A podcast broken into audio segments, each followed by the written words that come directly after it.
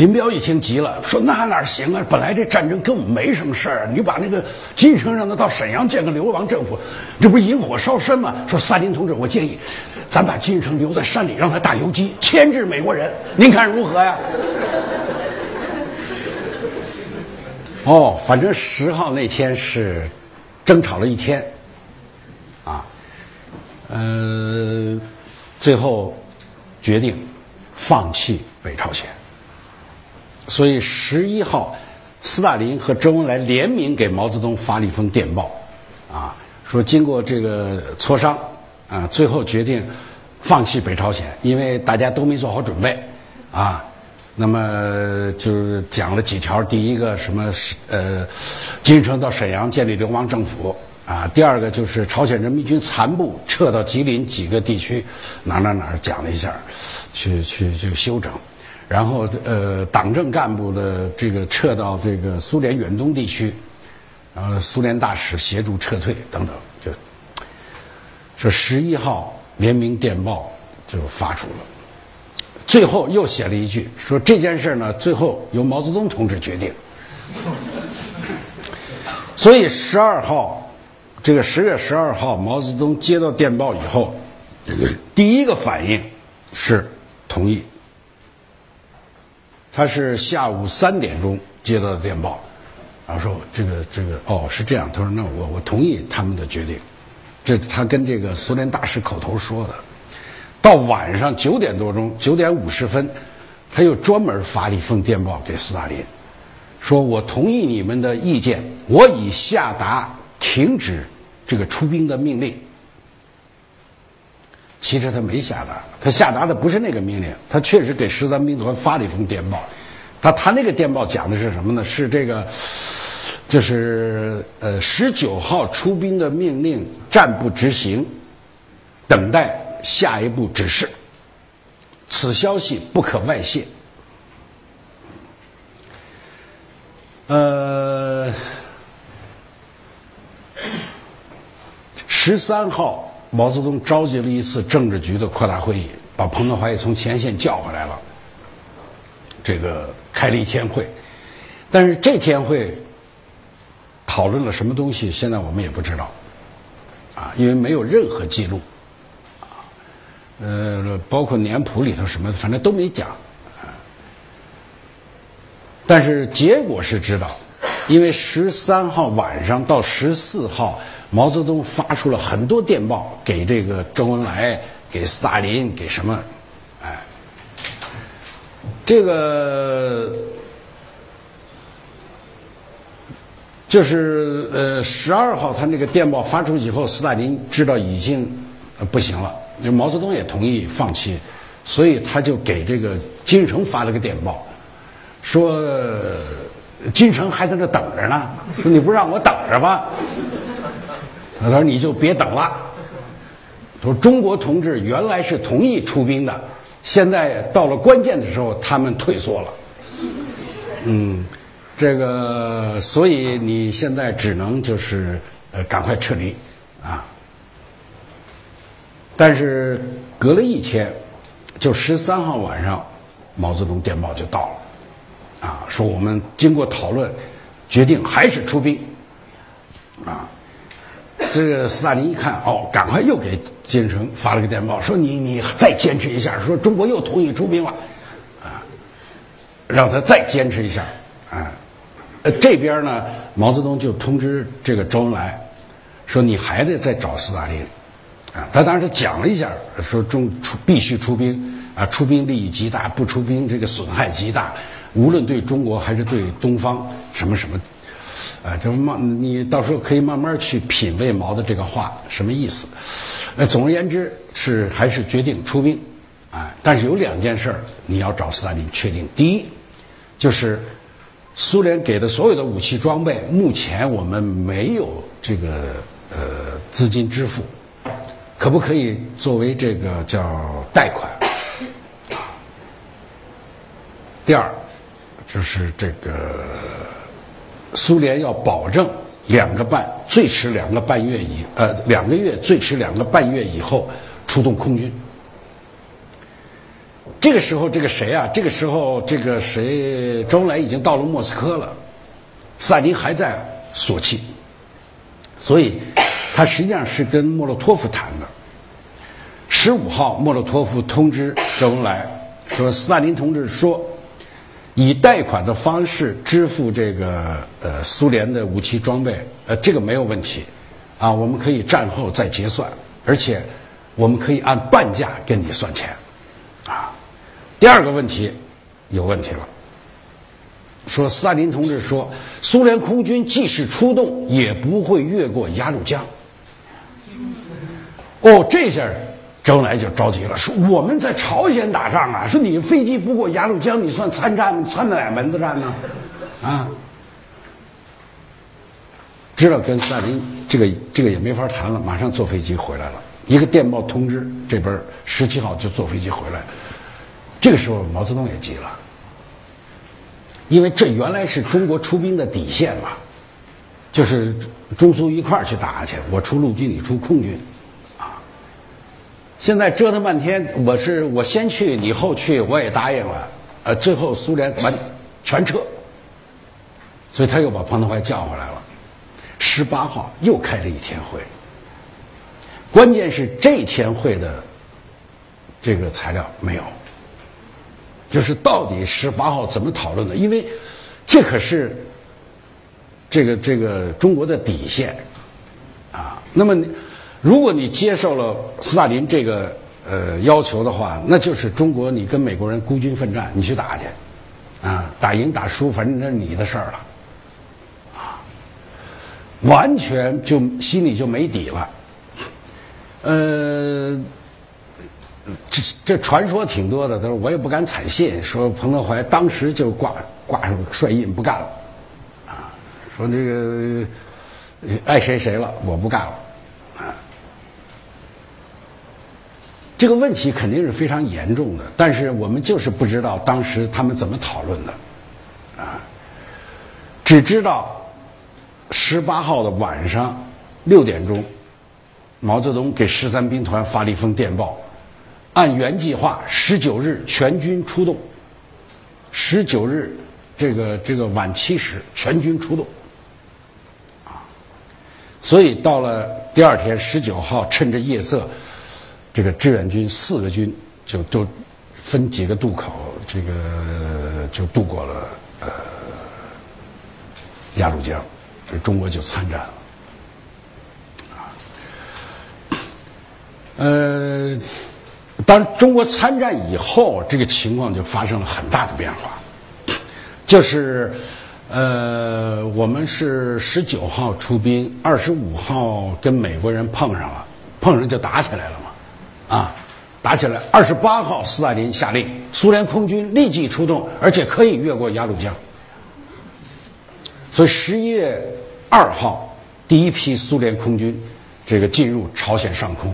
啊，打了第一仗就击落两架美国飞机，啊，以后基本上到五二年，这个朝鲜空战都是苏联人打的，啊，这个就是从朝鲜战争爆发到中国出兵，整个这个朝鲜战争起源一个一个基本的过程，啊，下边我就讲我的观点，啊，几个看法吧，哎，嗯。呃，因为我要讲这个看法呢，这个这个刚这个这个这个这个过程还是还是很重要的，是吧？因为你不知道这个过程，我讲的时候讲不清楚。第一，斯大林为什么要发动朝鲜战争？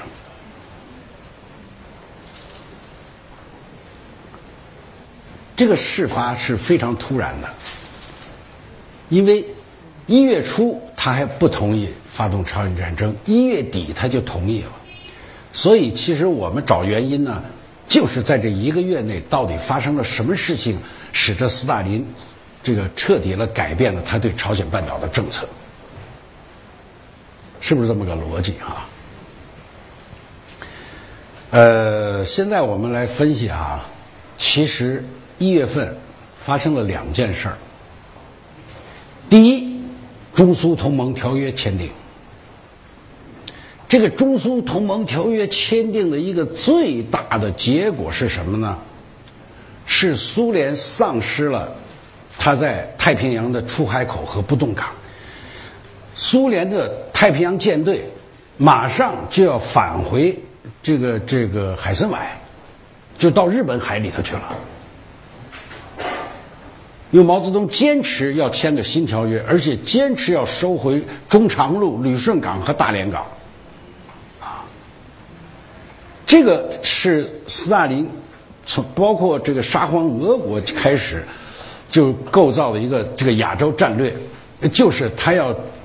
找到一个通从苏联的欧洲地区通向太平洋的出海口和不动港，所以俄国人出钱，这个道盛银行嘛出钱修了这个中中东中东铁路，呃，后来叫中长路，呃，加上这个南满铁路啊，然后这个租用了旅顺港，又开辟了大连港，啊，但是到五零年二月份。这个中苏同同盟条约一签订，就完了，没了。啊，这件事儿对于苏联的损伤极大，所以它导致了什么结果呢？第一，中苏同盟条约签订，当然这背后有很多故事啊，我们这个没时间细讲。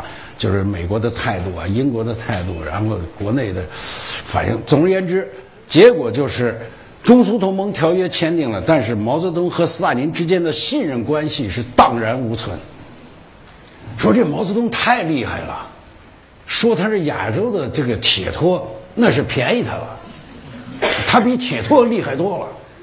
你想铁托，一九四八年苏南冲突的时候，萨林怎么叫铁托到莫斯科来？铁托都不敢来，他怕去那儿就走不了。他说你毛泽东多厉害，不来这儿就不走了。哎，你你你答应不答应我？你不答应不走了。一国家元首刚建国，到另一国待了将近仨月，讲什么胆色啊！我就是不走，我看你怎么着啊！最后，毛泽东如愿以偿，斯大林不得不做让步。所以，其实这个时候他跟斯大林之间的关系非常紧张，俩人之间没有任何信任感。他真不知道毛泽东究竟是个什么人啊！四九年初就顶了我一回。这五零年又来一回，这玩意儿家刚建国就这么厉害，将来不定什么样呢？这人，这就是中苏关系的实质。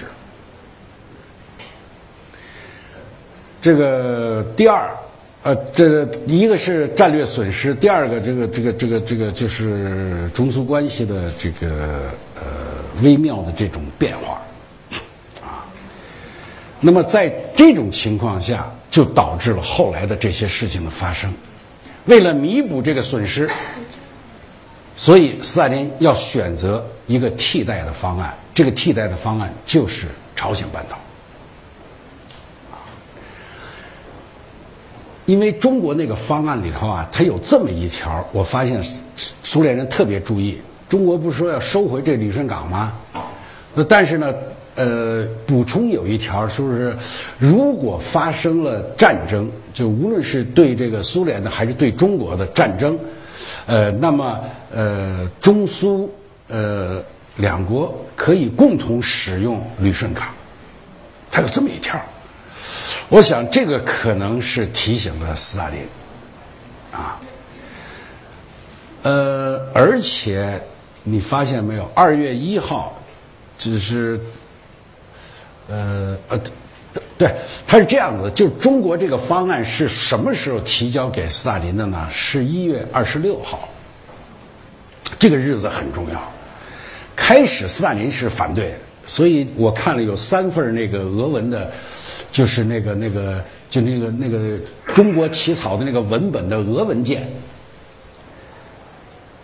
有一个就是斯大林看的。上头全是画的一道一道，哗哗的，你往那叹号不就是问号？最后签字斯大林，我不同意。但是其他那两份改动就很少，因为他这个我看那个原件上他没有标时间，所以我不知道哪一个是先，哪一个是后。我我估计肯定是斯大林那个是为先。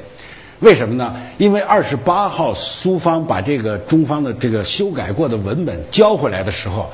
几乎没改动，就同意了中国的方案，啊，就是你就是到五二年底，中国要收回旅顺港、大连港，呃，这个大连是签字之日就收回，五二年底收回中长路和旅顺港，但是中国就里头有这么一条，就刚才我说的，发生战争的情况下共同使用。所以二月一号，苏联就增加了一个议定书。这个议定书里头呢，又增加了一条，就如果发生战争或有战争的危险，苏军有权自由使用中长路。什么结果呢？就是朝鲜战争爆发以后，无论成果如何，无论结果如何。苏联都会重新控制这个中长路和旅顺港，或者如果完全胜利，那么他就可以用这个呃大连呃不是这个这个这个朝鲜南朝鲜的几个港口来替代这个呃辽东半岛的港口，这个大家在地图上一看就知道，而且。这个事儿从就是辽东半岛和朝鲜半岛对于苏联在这个亚洲建立一个这个太平洋的出海口，这个意义，其实，在尼古拉二世的时候，俄国人就知道。啊，我看尼古拉二世的时候，外交大臣给他写那报告，其实就讲到这个问题。哎，只不过就是，呃，最后沙皇选定了辽东半岛而已。呃，包括后来的苏联外，一九四五年苏联外交部也跟斯大林谈过，就是朝鲜半岛有几个港口，南朝鲜特别适合做军港什么的，不动港，哎，这个的就是呃，就是当然还发生了一月份还发生了一件事，那就是呃，美国人宣布朝鲜半岛不在这个呃呃呃美国远东防御线之内。这样子，这个再加上斯大林得取的这个情报啊，他就对于发动朝鲜战争的这种限制条件呢，也这个消除了啊。所以我判断，呃，这个时候，即斯大林动了心眼儿。这个时间节点就非常重要。你想，一月二十六号，中国把方案交过去；一月二十八号，苏联接受了中国这个方案；一月三十号，他就通知了金日成，到莫斯科来谈。这是一个，呃，我对朝鲜战争，斯大林为什么同意发动朝鲜战争的一个理解啊。啊，对我得顺便说一句，其实，在历史研究当中呢，像这一类的，它都属于推断。我们现在看没有看到文件，啊，这个说呃苏联为什么呃同意这个，他们怎么争论，什么理由？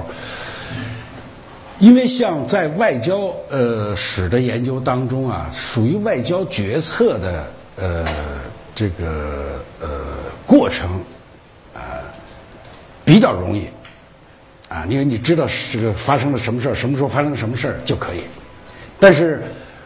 决策的动机，呃，不太容易。呃，是中苏朝这方面不太容易，美国很容易。你对美国决策动机的判断，现在档案一解密非常容易，因为他那个决策程序啊是非常严谨的。啊，比如，呃，朝鲜战争打起来，该不该这个这个出兵？美国所有的会议记录全都在，而且这个呃，海军有海军的主意，中情局有中情局的主意，国防部啊，什么什么国务院都有方案递上来，最后国家安全委员会开会，哎，双方辩论争吵，那把这个目标啊，这个目的方法说的一清二楚，最后总统拍板下个总统指令，这事儿就定了。中国它不是这样。这苏联也不是这样，都，要不然就不开会，哎，就是拍拍脑袋，行，这事儿就这么定了，下去办。领袖外交吗？都是这样，啊，要不然开会，开会不记录，啊，保密啊，弄探听器，呀，都是这个还保留原来地下工作那个劲头。就算有记录，不解密，不让你看。所以，关于中策招这方面，这个动机他必须必须得通过合理的分析已知的史实进行推断。所以他就没有对不对，是不是真实的，这个谈不到这个问题，是不是合理的？哎，所以你这个推的，我们对我们对这个呃决策动机的推断呢？呃，第一，你要是不能符不能违背这个基本的逻辑，啊，第二呢，不能违背基本的史实，就是我们现在已经掌握的史实，能够检验它的就是你用所有的史实能来来这个这个呃对照你这个判断，如果都能解释得通，OK，你这是合理的，哎，我就把所有的史实都来对照这个，我我解。所以你想，斯大林为什么不让中国出兵？让中国出兵，不外乎俩结果：中国出兵很快，朝鲜战争就结束了嘛，是不是？朝鲜战争一结束，那条约规定那些什么在战争期间可以共同使用，还有什么，那就不起作用了嘛。再一个，这仗是打赢了，中国一百万人在那儿，你说这港口归谁呀？我不是白忙活了吗？所以斯大林是不会让中国出兵的，那等他让中国出兵的时候，那就是事情已完全走到了最坏了，就三八线被突破了。如果三八线不突破，那就维持原状。如果美国不过三八线，其实也是很有可能的。当时只要一纸声明说中国准备出兵了，美国立刻这个下令停止。因为九月二十七号麦克阿瑟过三八线的时候，这个跟国务院跟这个呃国防部就吵得很厉害。最后国防部下了个令，就是如果在北方朝鲜北方发现了苏联军队或者军国军中这个中国军队，或者中国发表声明出兵，你都立刻撤回三八线以南。所以我说那会儿是中国是不不。就整个思维啊，呃，经验啊，什么都没有到那个程度。哎，那会儿发表个声明说中国准备出兵了，你要过三八线，中国就出兵，这战争也就到此为止，啊，就恢复原状，啊。那么这种紧张的状态，呃，紧张的局面，那当然最后对苏联还是有利的，啊。好了，第二个我想解释一个。看法就是，中国为什么出兵？啊，因为这个问题呢，现在争论也非常大，呃，这学术界争论也很大，就是中国出兵的动机到底是什么？啊，呃，各种说法其实都有，大家我我想都都是搞历史的，这方面书看的也很多，我就讲讲我的解释。从我们刚才看这个过程，啊，我们应该知道。就中毛泽东决定出兵这个事儿，他分了好几个阶段，在这些不同的阶段啊，这战场的形式是不一样的，所以中国出兵的目的是不一样的，对不对？你想他开始出兵的想出兵，那就很简单嘛，金日成已经都打到快打了，就打完了，他他到后边一守住这个两边海岸线，朝鲜战争就结束了。所以这个时候出兵的目的。他比较简单，啊，那就是帮助金日成嘛，赶快结束这场战争。搞不好毛想你你打完了，我回去好我打，嗯，这都不一定。但是有一点是很清很清楚的，就是中国没有任何负担，啊，但是这个斯大林不同意，啊，那么第二种情况就是九月十五号以后。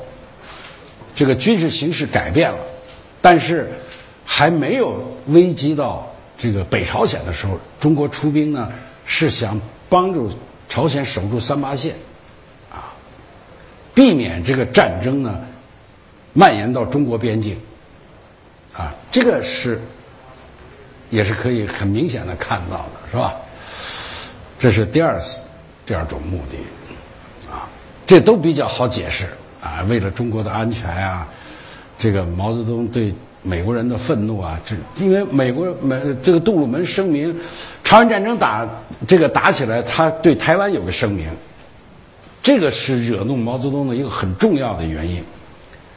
后来毛泽东特别恨美国人，说你说话不算话。你原来说台湾是中国的领土，啊，美国对台湾没有任何野心。如果台湾海峡发生战争，美国认为这是中国的内战，绝不干预。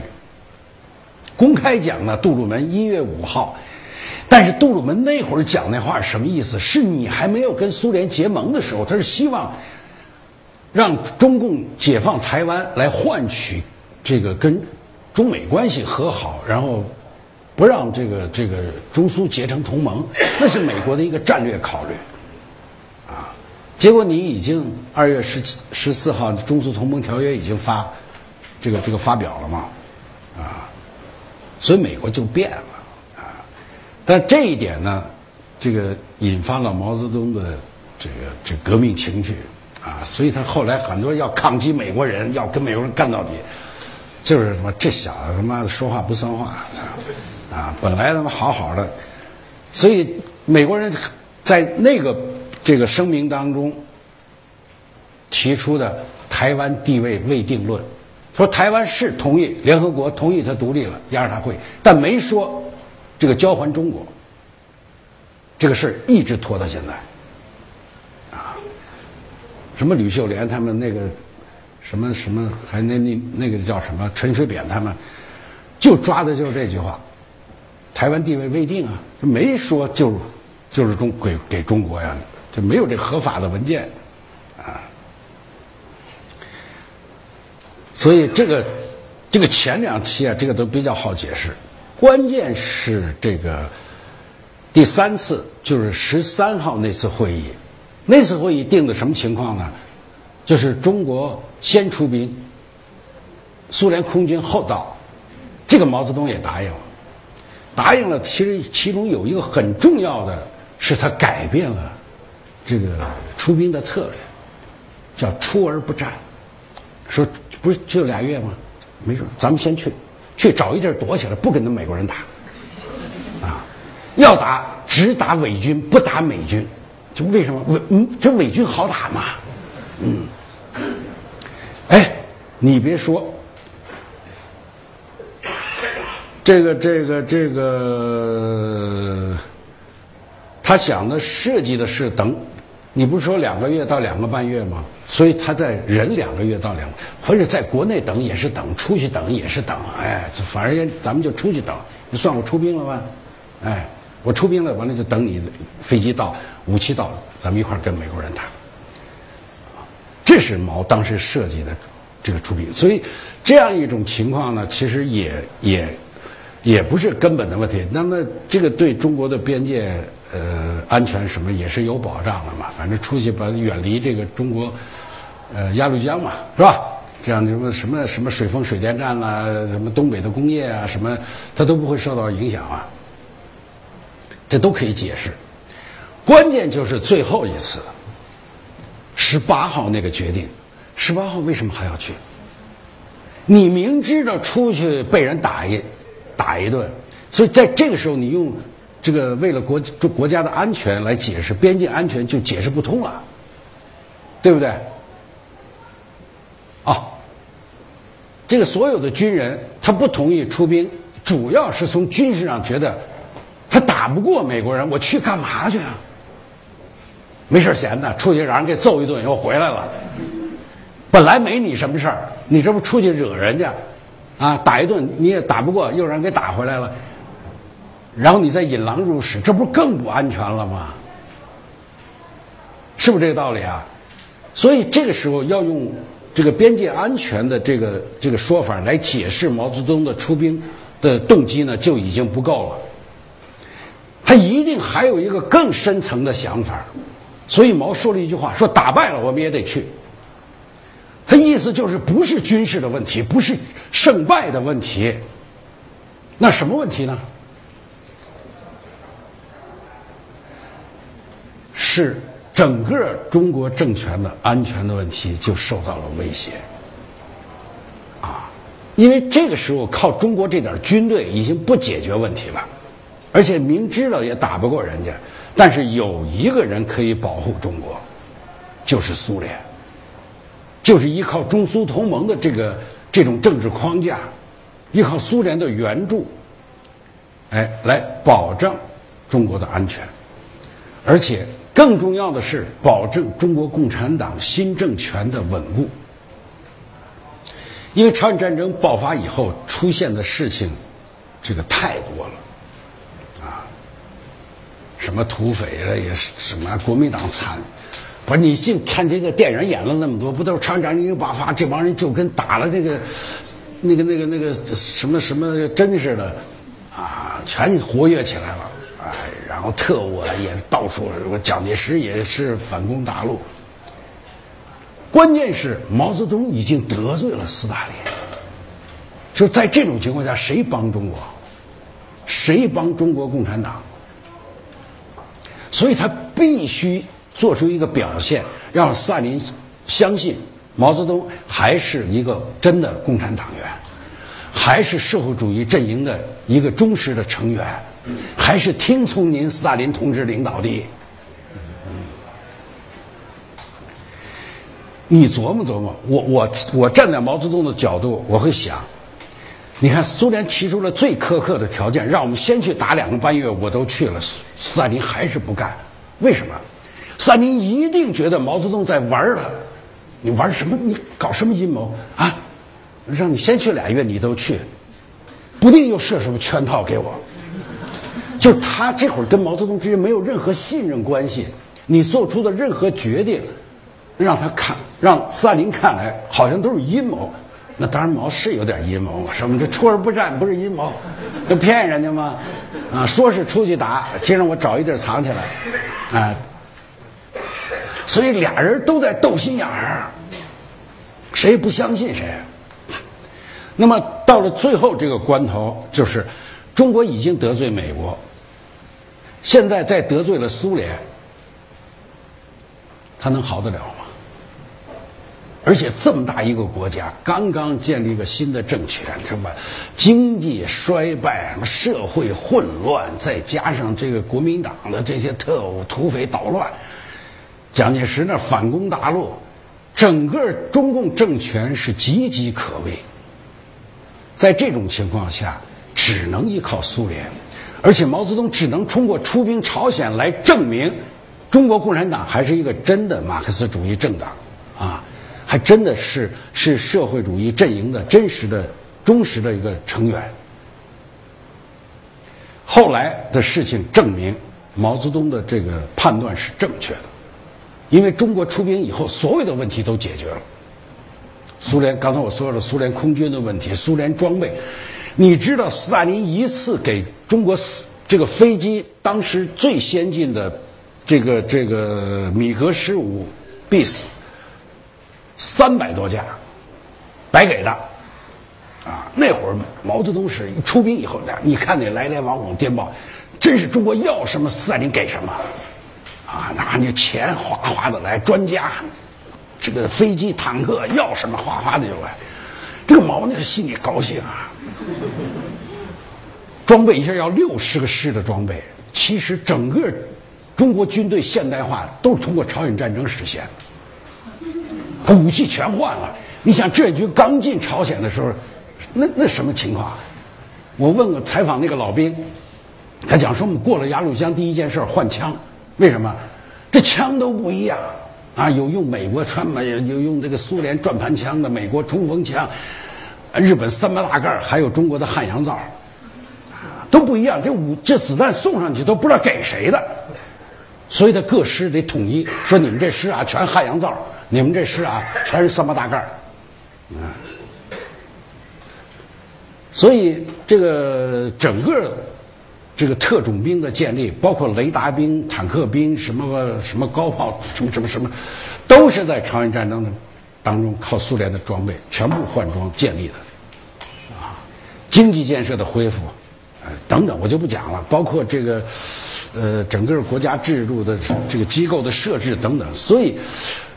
中国出兵以后，确实把中苏同盟拉回到一个现实的、坚实的基础上，才保证了中共的这个政权的稳定，啊，保证了这个中国的安全，这个就是，呃，我对这个中国出兵的呃决策这个动机的一个判断。最后再讲一个问题，呃，就是。我我想这也是我们可能在教学当中学生最爱问的一个问题，说老师，值得吗？我们打这么一场战争值得吗？是吧？我因为我听到好多，我想学生们心里也会有这个，网上也评论特别多，这问题怎么看？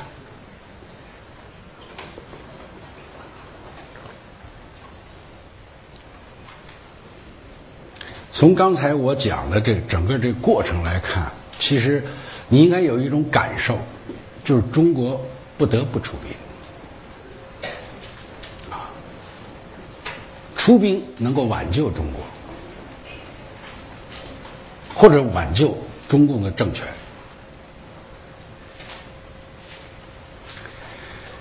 那么，这个战争打了三年多，最后付出了这么大的代价。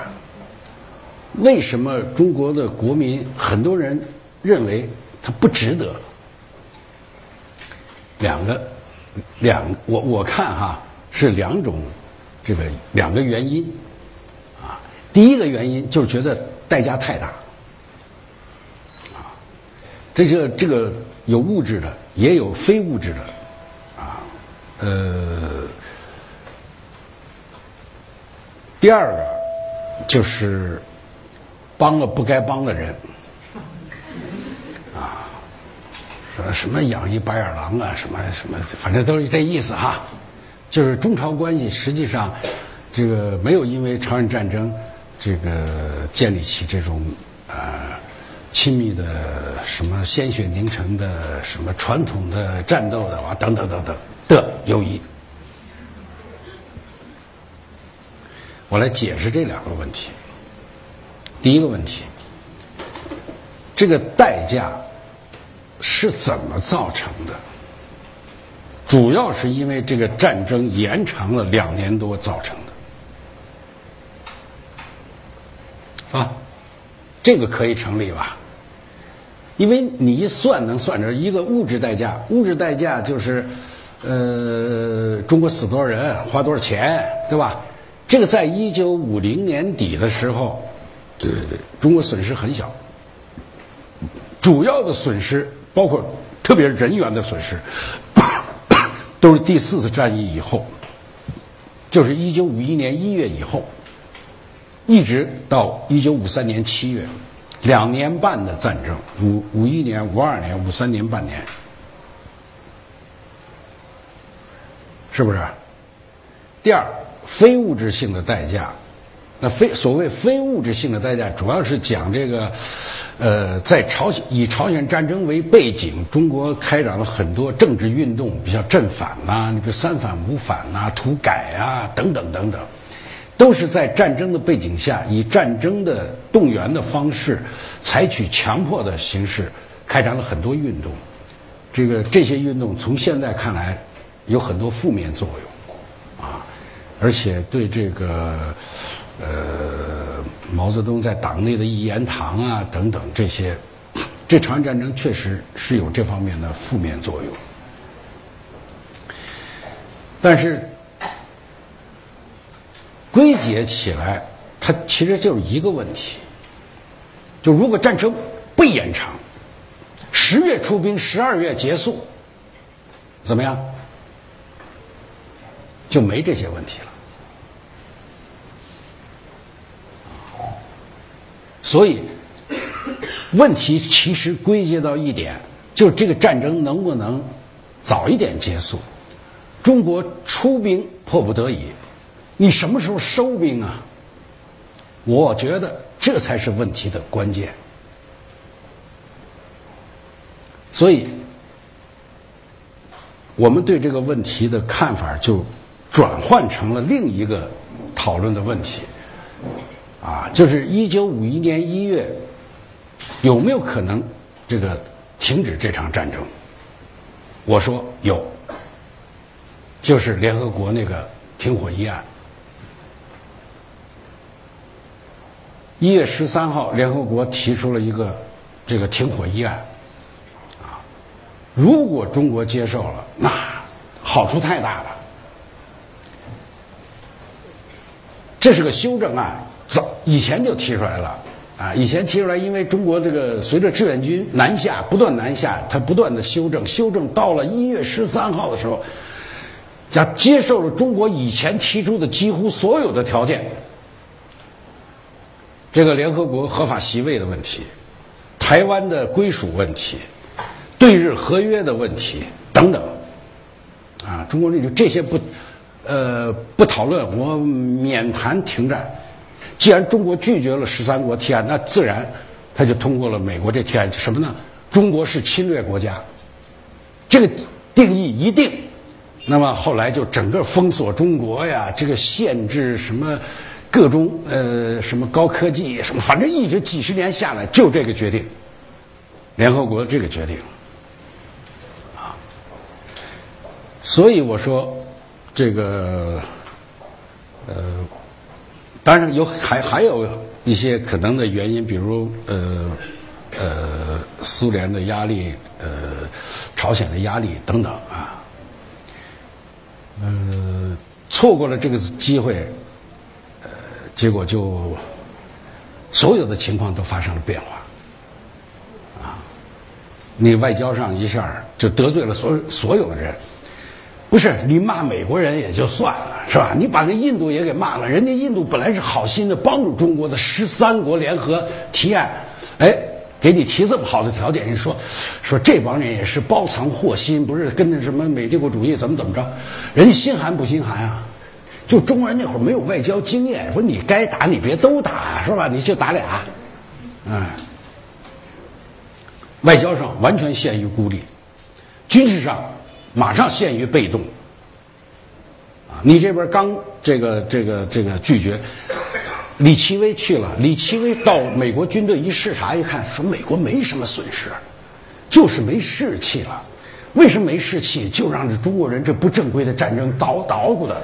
啊，他只要美国人打一两个小的胜仗，士气马上就恢复。果不其然，你这个十七号宣布，呃，拒绝。二十四号，李奇微发动两个小、两个小小的战斗，一举成功，然后马上全面反击。第四次战役打起来，中国大踏步撤退，丢失了三八线南北的大片领土，就被人追着打呀，啊。所以军事上也陷于被动，啊，这个外交上等等，这个后来就仗就打得非常艰苦了。那其实说穿了就是，实际上你不是美国的对手，但是在特殊的条件下，在一种特殊的环境下呢，你这个偶尔偶尔偶然取得了胜利，你还不见好就收。啊，逮着便宜你就别再往下弄了，还不非往下打，惨了。所以我说后边的代价都是这个错误决策造成的。那么还有一个问题就是，有如果中国做了这个提接受联合国提案的，呃，有没有可能停下来？我觉得是有可能。啊，呃，斯大林不同意，金日成不同意是可以估计到的，但是。在前方作战的是中国人，是几十万中国将士在那打仗。你只要坚持把道理说清楚，斯大林一定会同意。金日成的意见并不重要。啊，实际上也是。你到后来看，五月份的时候，毛泽东提出停战了，那是打的打不下去了，不行了。连着第四次、第五次战役，中国损失惨重啊，啊。打不下去了，你看毛泽东给这个电报给斯大林怎么写的？啊，那讲说现在不得不停，啊，我们现在实在是这个想战胜美帝国主义，他用的词当然很婉转，这个战争看来就要长期化了，啊，其实就是你你取胜无望了，啊，你这怎么解释吧？就是，关键就是什么？这你想停的时候，人家不想停。所以毛寿说，当时美国人求我们停的时候我们没停，现在我们提出来，这实在有点不好意思。说是不是能苏联出面提出，呃，出面这个来斡旋？后来苏联就就斯大林答应了，呃，说那好吧，那就说你们都要停，那就停吧。停说马利克，你去跟美国人说说去。马马利克发表声明，哎，这会儿美国人说停可以，不谈战场以外的任何事情。所有的条件一笔勾销，就这样，中国也说的行，我们同意。何必呢？早知现在，何必当初？你要提前五个月，这个同意了联合国提案，什么便宜不在你这儿啊？而且只要中国坚持，我觉得苏联和这个朝鲜。拿拿不了主意，因为后来的事情证明，呃，在在朝鲜战争当中的几个重大的决策，最后其实斯大林都是同意了中国的意见，啊，这个就是下边我要讲的第二个问题，就是我们是不是帮了个不该帮的人？这个其实呢，呃，朝鲜战争。从中朝关系的角度讲，是中国重新收回了对朝鲜半岛的主导权。因为大家知都知道，这个甲午海战之前，这个朝鲜是归中国管的，是吧？是中国的藩属国嘛。啊，后来慢慢中国衰落了，呃，被日本人这个呃 控制了，然后俄国又衰落了，这个干脆他就日俄战争以后，干脆就把朝鲜并入了。呃呃，日本日韩合并，后来太平洋战争结束，朝鲜又落到苏联人手里，一直为苏联所控制，包括金日成本人，也是苏联扶植起来的。就像嗯，这个这个毛泽东后来说了，说金日成是苏联栽下的一棵小树，被美国人拔起来了，现在又让我们给栽回去了。哎，你仔细品品，什么意思？就是通过中国出兵朝鲜，中国收回了对朝鲜半岛的主导权。啊，但是后来毛又做了个错误的决策，五八年又撤军，啊，就又失去了，啊，那这是另一回事了，啊。